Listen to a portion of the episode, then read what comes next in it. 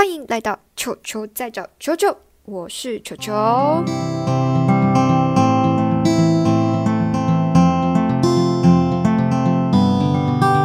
嘿呦，今天是第二集青善球。在节目开始之前呢，我想先跟大家说一声抱歉，真的是非常的抱歉。就是 前两个礼拜呢，因为在忙一些学校的事情，还有一些就是任务上的事情，还有一些团体的事情。所以呢，没有办法准时去更新我的第二集正式节目的第二集，很夸张。我在第二集就没有准时更新了。好，反正就是包括我前两个礼拜的状况不是很好，因为有一些事情发生，所以就是延误了两个礼拜。那到今天呢，才正式上传我的第二集。希望今天第二集呢，能够给大家带来就是一个就是比较有趣的故事吧。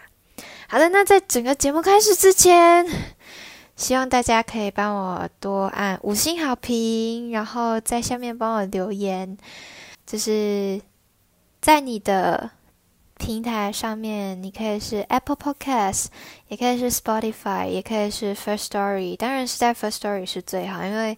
First Story 是我的第一个 hosting 平台，嗯，在 First Story 或者是 Apple Podcast，甚至是你在 KKBox，你都可以听到哦。然后你也可以在喜马拉雅 APP 上面听到我的广播节目，也是球球在找球球。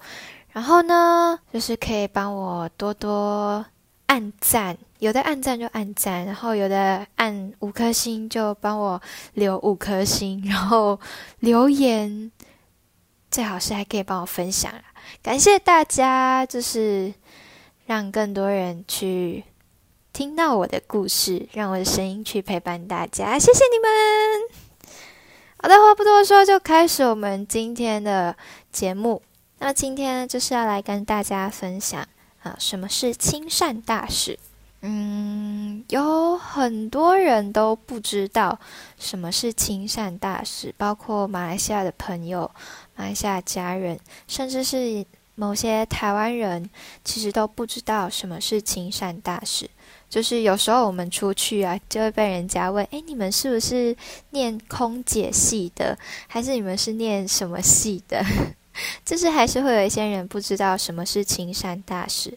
其实我自己在来台湾之前，我也不知道，然后也没有概念到底什么是亲善大使。我是来台湾来念书过后。我才知道的。那什么是亲善大使？我想大家，嗯，台湾人应该大部分的人都会有看过，像是在国庆典礼上。呃，台湾的国庆典礼 OK，就是马来西亚国庆典礼，我不太确定，但是我敢肯定，台湾的国庆典礼上，你一定会看到亲善大使的存在，因为呢，像我们学校的指导老师，呃，应该是说我们学校的呃亲善的指导顾问，就是在培训台湾国庆的亲善大使，他是一个培训训练老师，培训老师。那亲善呢，就是呃礼宾人员，你可以看到在台上穿的很漂亮的人，然后像很漂亮的花瓶一样，对，站在那里，对，那就是亲善大使。但是你真的觉得青山大使只有花瓶那么简单吗？其实没有，花瓶也是挺难当的哦，要站在那里站很久诶。呃，当然啦，青山大使也不只是花瓶这么简单。那到底什么是青山大使？青山大使呢，就是我们平常所认知的礼宾人员，甚至是你也可以觉得他是接待人员。甚至是典礼上面协助的人员，那怎么样去分辨亲善大使呢？就是在台上或者是在门口，一群人，男生女生穿得很漂亮，然后很正式，在门口迎宾，在台上引导，然后笑容非常的甜美可人，非常的帅气，站在那里，那就是亲善，一定是亲善。那其实亲善的任务内容包括。我刚刚有说到的贵宾接待，门口迎宾啊，协助签到、引导带位等等的，都算在贵宾接待里面。还有就是典礼上的协助，就是台上的所有动线，引导贵宾致辞、递麦克风、递奖、收奖牌之类的这些，或者是引导定位，那这些呢，就是属于在台上的典礼接待。那还有其他的就是包括校园导览，在我们学校是有校园导览的部分啊，不知道其他学校有没有，但是我们学校有这样子的一个任务。那我们校园导览主要就是接待，呃，校级贵宾，然后来学校参访，或者是我们会接到一些参访团，然后带他们去认识我们学校的校园。对马来西亚人来说，就是有点像是校园的小导游的一个概念。对，因为呃，台湾跟马来西亚两个地方呢，用词有一点点的不一样，所以呢，马来西亚人你们就可以把它想象成一个校园学生导游的概念。对对对对对，就是这样子。那这就是校园导览部分。那像我们学校呢，占地面积有六十三公顷，所以我们。很常会带贵宾去参观我们学校的一些设备啊、设施，然后让贵宾可以去了解，哎，我们学生在学校的学习环境啊是如何。呃，比较常接待的，除了校级贵宾之外呢，还有最重要的就是我们学校的功德主们，就是非常可爱的阿公阿妈们，我们都会接待到，然后都会跟他们介绍我们学校的一些设备啊，然后感谢他们这么常年的护持我们学校。所以呢，当然要就是跟他们说，感谢有你们的护持，我们才有这么好的环境。好的。那么接下来呢，就是除了这三个，还有一个就是更精简版的司仪主持的部分，也是会在我们学校的青山大使的任务内容里面。那为什么我会想加入青山大使呢？那时候是呃，像我刚刚说的，我其实在还没有来台湾之前，我真的不知道什么是青山大使。那时候我来了南华念书之后，然后就看到有学长姐在招募，他就说就是招募亲善大使。我也不知道什么是亲善大使，但是我就看了那张海报，诶，学姐很漂亮诶，然后就是穿的很正式，裙子很好看，然后反正很有气质。我就想说，我也好想像学姐一样哦。反正我也不知道什么东西，我就觉得呃，那个好像可以让我变美。对，没错，觉得就是很简单的，觉得那个好像可以让我变美，然后我就去参加了，就是去填报名表格，然后我也觉得很酷啊。然后学校系上也在帮忙招生，然后我们就一群人，我们班上女生都一起填报名表格。然后就有一天，我就就是接到学姐的电话，她打电话来叫我去面试，叫我去面谈，我就有点吓到，我以为是什么。诈骗电话，你知道，因为 刚刚来到台湾，然后你又听说台湾有很多诈骗电话，所以那时候接起来的时候就会觉得很很很恐慌，不知道是不是诈骗电话。然后当他说出呃我的名字，然后他来自哪里哪里这样子，我才觉得哦，原来是我填的那个报名表格，我差点要错怪别人了。希望学姐现在听到的时候，她没有就是翻我白眼。那我还记得那时候我们班上呃有好几个人，就是有报名的人几乎都有接到电话，但是因为那个时候就是面谈的时间呢，其实是有跟几个同学有撞到课，呃，或者是那段时间我们同学要去听讲座之类的，就没有办法去。那最后就只剩下我跟几个同学有顺利去去那个面谈。那其实那时候把我们都招到图书馆去面谈，图书馆医学院去面谈，很多人。我一开始我真的很蛮蛮担心的，我想说哈，是不是就只有我一个人？这样我会我会担心，我不知道我要讲什么，我对这个完全没有概念。你为什么要叫我去面谈？然后呢？当我到了图书馆，到了教室里面，哦，哇哦，很多人呢。好，不用担心了，我就缩在角落就好了。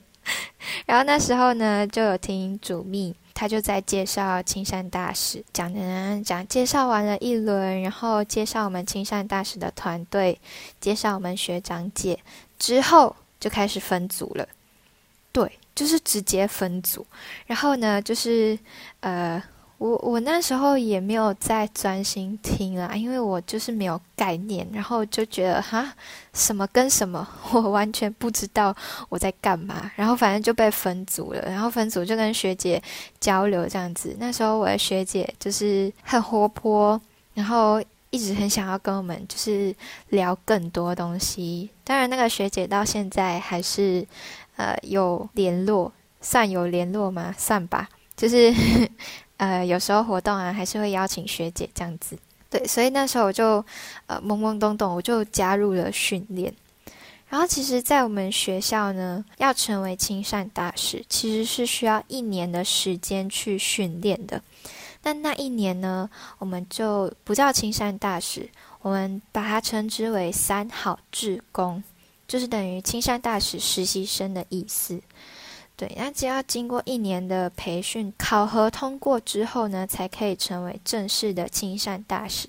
所以我大一加入的时候呢，我是三好志工的身份，在青山大使团里面学习。我其实很期待第一次的训练，就是那时候听过主秘介绍啊，然后学长姐跟我们分享了之后。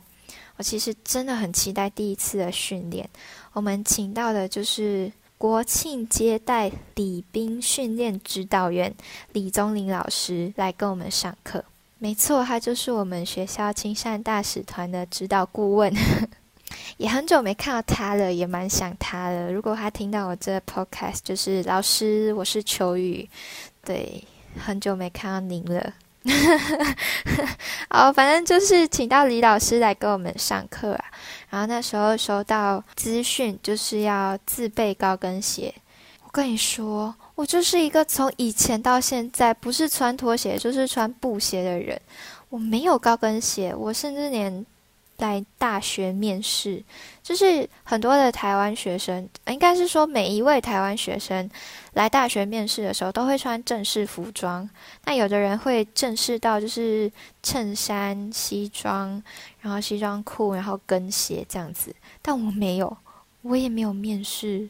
我弱弱的说，我真的没有面试。然后就是填报名表格，然后跟老师面谈，然后我就进来了。然后我没有高跟鞋。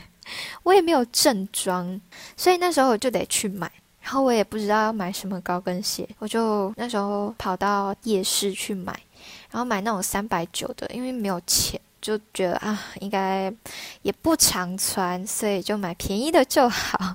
然后就去买，就觉得嗯，我应该可以不用，只是在青山里面用，我可能就平常可以穿之类的。所以就买了细跟，就是老板娘介绍的，因为那时候我也没有概念，所以就买到了细跟，然后尖头。然后我就以为一切都非常顺利的时候。我也想要在课堂上有非常良好的表现，我上课也很认真。殊不知，我在仪态训练的时候，我就因为站太久，鞋子太紧，我就晕倒了。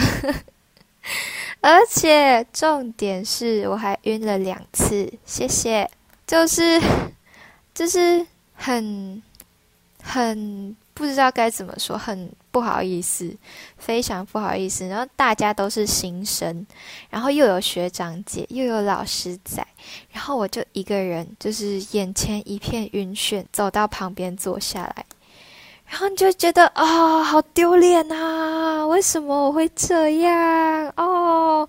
然后就是学姐她才过来跟我说，啊，我的鞋子可能买错了，而且。我鞋子买小半号，诶，我也不知道我那时候为什么听那老板娘说的，她就说你高跟鞋你要买小半号啦，因为你会穿丝袜，脚会变小，所以买小半号你鞋子才不会掉。我就听信了她，然后就买小半号了，然后就紧得我要命，我就晕倒了，而且我还晕了两次，诶，就是整个就是超夸张，然后我觉得超丢脸的，我就是那一场，应该是说这么多年以来，我是。第一个训练训练到晕倒的人诶，我其实有跟学弟妹讲过这件事，讲就是有说过，你们鞋子一定要买适合自己的，不然你们会训练到晕倒。之前就是有学姐就是晕倒，然后我都没有跟他们说是我。好，学弟妹，你们听到这里就是好，就是我。好，不要学我好不好？所以鞋子一定要买就是合适自己的，拜托你们。太好笑了，我真的觉得。那个经历真的是让我觉得非常的、非常的丢脸。然后我就下定决心，我下一次我真的我一定要去买一双好的鞋子。然后隔一天，我忘了是当天晚上还是隔一天了，我就真的跑去嘉义市，然后去一间有牌子的鞋店，我就去里面买了一双跟鞋，非常舒适，非常合脚。然后对，反正就是。花了一千好几百块去买了那双鞋，然后我就高高兴兴的回来继续上课。结果 就有一次出任务的时候，主秘就跟我说：“你的身高也没有很高，你可以买高一点点的跟，这样子你的腿型会比较好看。”然后我就看着主秘，呃，好。然后主秘就说：“你要去买哦，换一双鞋子，这样你站起来比较好看。”我就好，然后我内心就说：“哈，我又要花一千两百块去买鞋子的吗？” 我内心是崩溃的。好，但是呢，我还是一个很乖的学生，我还是很听话。呃，不久后我就去买了一双鞋子，鞋跟比较高，然后真的穿起来腿型比较好看。但是那个我就没有在品牌鞋店里面买，我就是又回去夜市里面找一双没有这么尖，然后跟又足够高的鞋子。所以那一双高跟鞋呢，我就从大一穿到了大四，现在呢就已经被我穿坏了。真的，它是第一双鞋子被我穿到跟差点断掉的鞋子。我带着它，穿着它，走过了无数的地上，走过了草皮，走过了平地，走过了石头路，跟着我一起奋斗了四年。到大四的时候，他终于忍不住了，快受不了了，所以就，呃，我到大四的时候。应该是这学期，对我在大四下的时候，我就买了一双新的。不要跟我说哈，你这样是不是会浪费钱什么？我相信是不会的，以后工作一定会用到的，好吧？我们就不要说这些上气话了，就好。反正鞋子坏了就买一双新的，对自己好一点，不然出任务的时候真的很痛苦。好啦，就这样子呢，不知不觉就过了四年。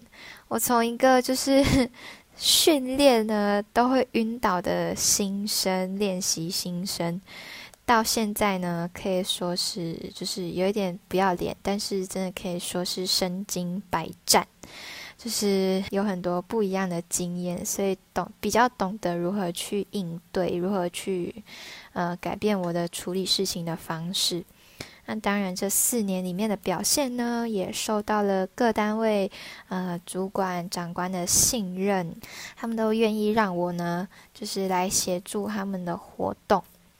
上次呢，有跟学妹还有小老板在聊天，就是好像是任务休息的时候，就在闲聊，然后学妹就问我：“学姐，你到现在啊，你一共有导览了多少次？”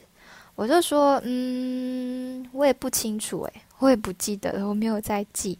然后我就看向我小老板，呃，好，我小老板就是家君姐，对，她就是负责在管我们的一个姐姐，啊，她是公关组组长啊，然后我们就是归她管这样子。然后我就看向我小老板，我小老板说，嗯，应该有破百哦。然后我惊讶看着我小老板，嗯，能力？假的？有破百，我自己也吓了一跳。然后就是他跟我说，就是细说，然后我们细算了一下，嗯，大概因为我以前出的量蛮多的，然后有一年我真的就是一直那一年很多导览团、很多参访团来我们学校，所以很多都是我在协助导览的部分。然后这样算下来。大概平均的话，一年一学期二十场应该有，所以到大四，一学期大概有十五场嘛，我到现在有八个学期，所以我乘以八，我已经破百了。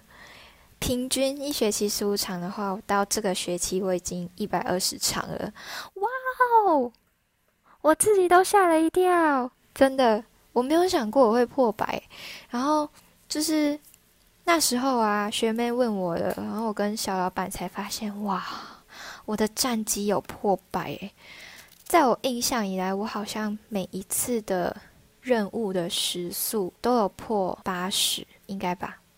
对，我记得是有啊，我印象中的数字是有。每一学期我们都会去呃通整我们出任务的时数，我记得大部分每一次几乎都会有破八十。然后我记得好像上学期还上上学期我就破了一百二，哇哦！然后所以很多人就会觉得是不是我比较有空，还是说我比较幸运？很多人都比。都会先找我，或者是说，嗯，可能我比较厉害搞关系，所以呃，主蜜啊，或者是姐姐都会先找我，并没有好吗？我也是一点一点累积下来的，我真的真的就是在一点一点的在赚经验。我记得第一次就是我还是实习生的时候，那时候呃，我第一次回家就是二零一八年的时候。我回家过年，其实在我回家之前，我就已经知道有那个二零一八台湾灯会嘛，它是在嘉义。然后在我回家之前的时候，我就已经知道会有这个活动，然后有礼宾人员的招募，还有呃导览人员的招募。它是全嘉义的亲善大使的招募，应该是说它是全嘉义在招。呃，高中还有大学的学生，或者是老师、职员都可以来报名担任导览人员。然后礼宾人员的话，就是从嘉义县的亲善大使里面，不管是高中或者是大学的亲善大使里面去呃挑选。然后其实那时候我已经知道，我在还没有回马来西亚之前，我就已经知道有这件事情。然后我就跟主秘说，我不能啊，因为我要回家，然后就是没办法参与这样子。然后我回家了之后，我就在家里，我就收到任务，就是姐姐那时候就打电话给我，她说那个你可不可以担任那个导览人员？然后我就说哈，我没有。培训诶，因为他们都在寒假培训，然后我寒假就在家里了哈，我就没有接收到培训啊。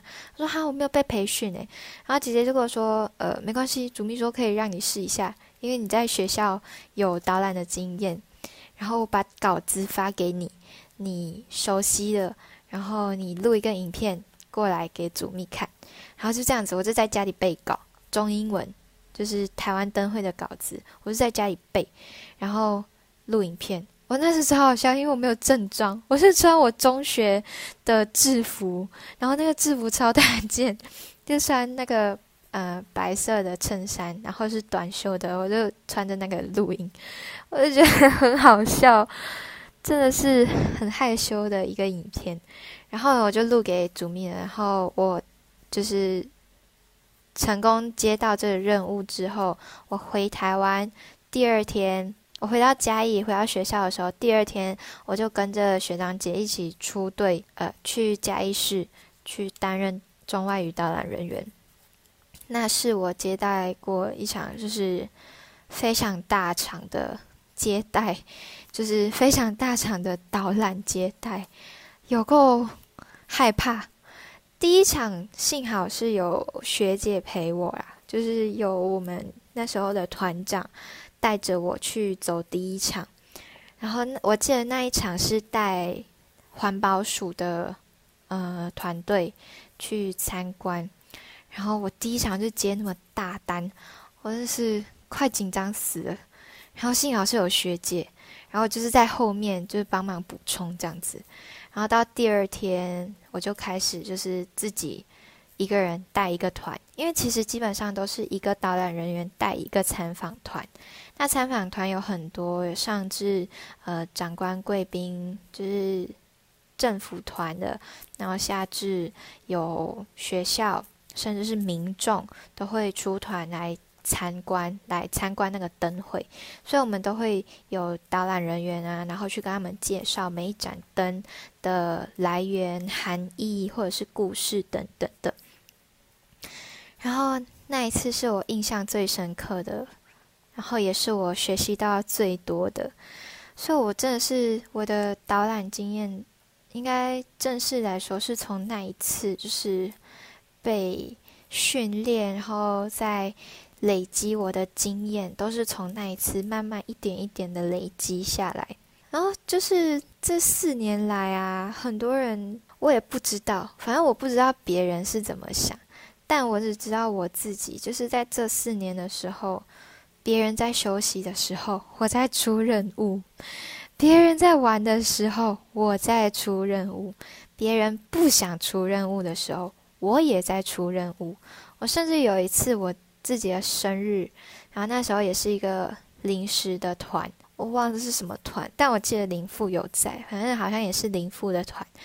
然后那时候我临时接到任务，好像前一天还前几天收到任务，问我二十五号可不可以，然后我就犹豫了一下，说嗯，二十五号吗？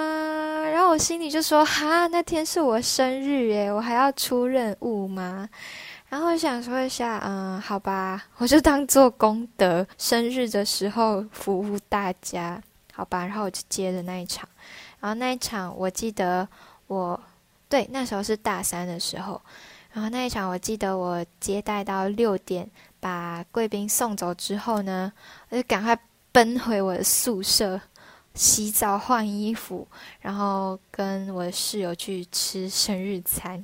然后那一次就是也是印象蛮深刻的，生日的时候出任务，所以呢，真的不是我比较有空，而是我觉得这是一份责任，然后还有一份我自己想要秉持的初衷。我为什么会？一直在青善大使这个团队里面有保持这样子的热忱，是因为我觉得我花了一年的时间在训练，我不能白费我这些训练出来的技能啊。然后我既然这么努力了，考上青善，我拿到了名牌，有了属于自己的衣服，因为我们的裙子是量身定做，我就觉得我。这么努力，第一年的时候这么努力，我必须得对得起我自己的努力呀！我总不可能拿到了名牌，拿到了衣服，考到了青山大学，然后我就就都不出任务吧？这很丢脸呢！你考到了，然后你不出任务，我自己会觉得啦，我对我自己就是会觉得，你你竟然考到了，你不出任务，你是很丢脸呢。然后我就会就是。能够出任务的时候我就出任务，因为我觉得这是我既然那么努力了，我就去继续下去，我就去把它继续下去，这是我的一份初衷。然后我也觉得这是我对于青善大使这个职称的一个责任。尽管呢，这当中有很多的委屈，有时候就是你看着看着你的朋友们在玩，然后。你在出任务，其实心里多少都会有一点可惜哈。我这次又不能跟他们聚餐，我这次又不能出去，然后你心里多少还是会有一些失落，然后难过。但是这一切一切呢，都成为了我就是很好的经验，很好的资料，然后去丰富我自己。所以我其实对自己有一个要求，就是一日亲善，终身亲善。我学到的这些东西，绝对不是只有在亲善团的这个团体里面用得到。我学的这些东西，我一定要用在以后，我一定要把它延续下去，包括体态，包括精神，包括所有的服务的态度。一定要把它用到我以后的人生当中，包括我职场当中。就是，所以我才会对自己有这样子的一个目标：一日亲善，终身亲善。那今天呢，我想要跟大家分享的一首歌是周杰伦的《梦想启动》。它是由周杰伦跟郎朗还有林忆杰他们的一个热血奋斗的纪录片。然后呢，词是林忆杰写的，曲是周杰伦编的。我觉得这首歌很热血，然后很有意义。那我把这首《梦想启动》送给大家。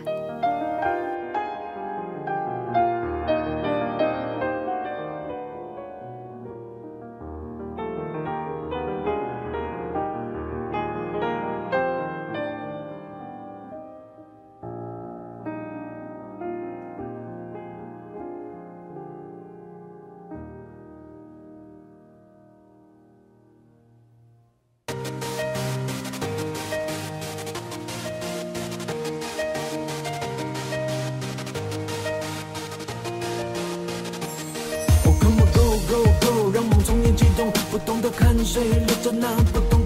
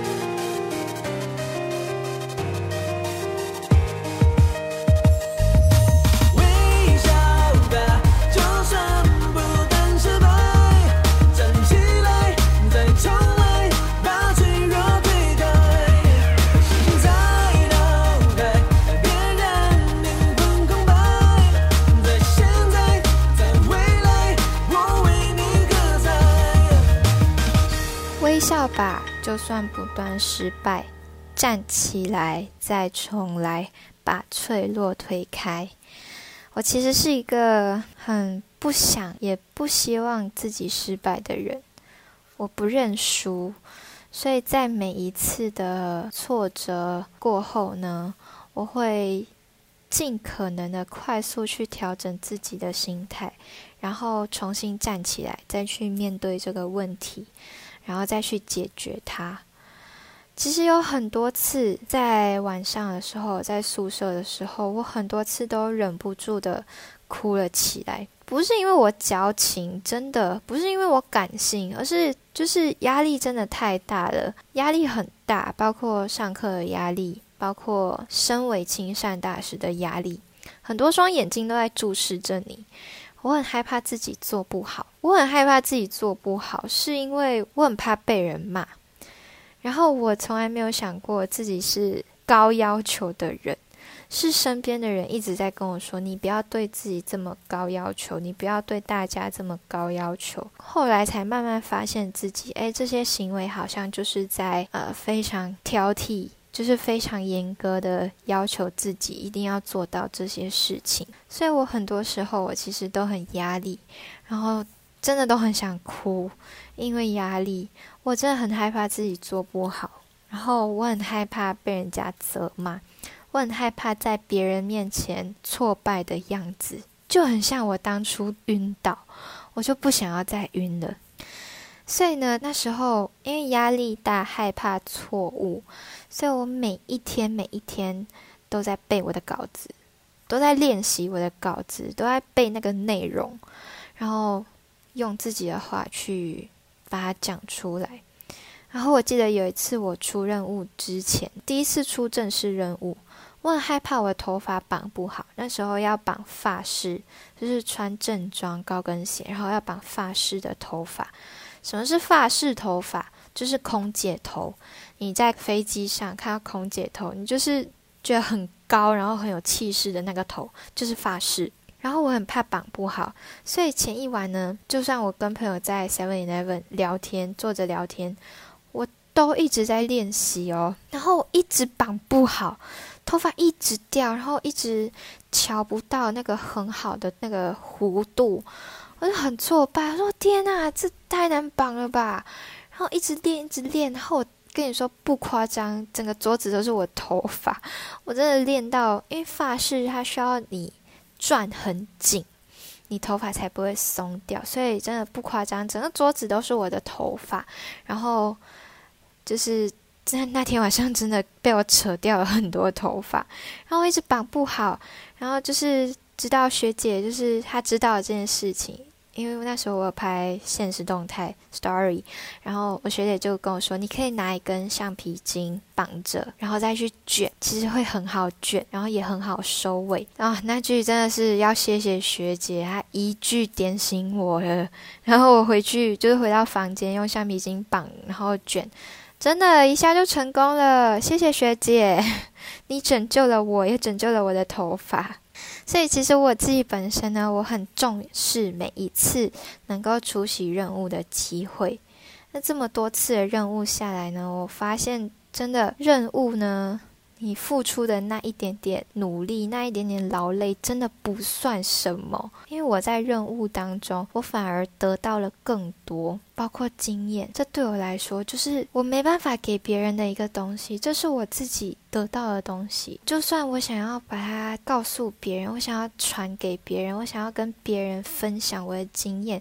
那你最多也只是别人在听，我不可能把这些经验真的传到他的头脑里面，不可能，因为这经验是个人的事情，个人的体会。所以我在这么多场任务下来，我得到最多的就是经验。再来就是人脉，甚至是我最喜欢的一部分，就是听到贵宾们的人生故事。因为像接待导览团的话呢，其实会接待到很多校级贵宾，他是长官，他是理事长，是董事长，反正就是一些大咖级的人物。然后在跟他们分享的过程当中，我在分享学校的事情。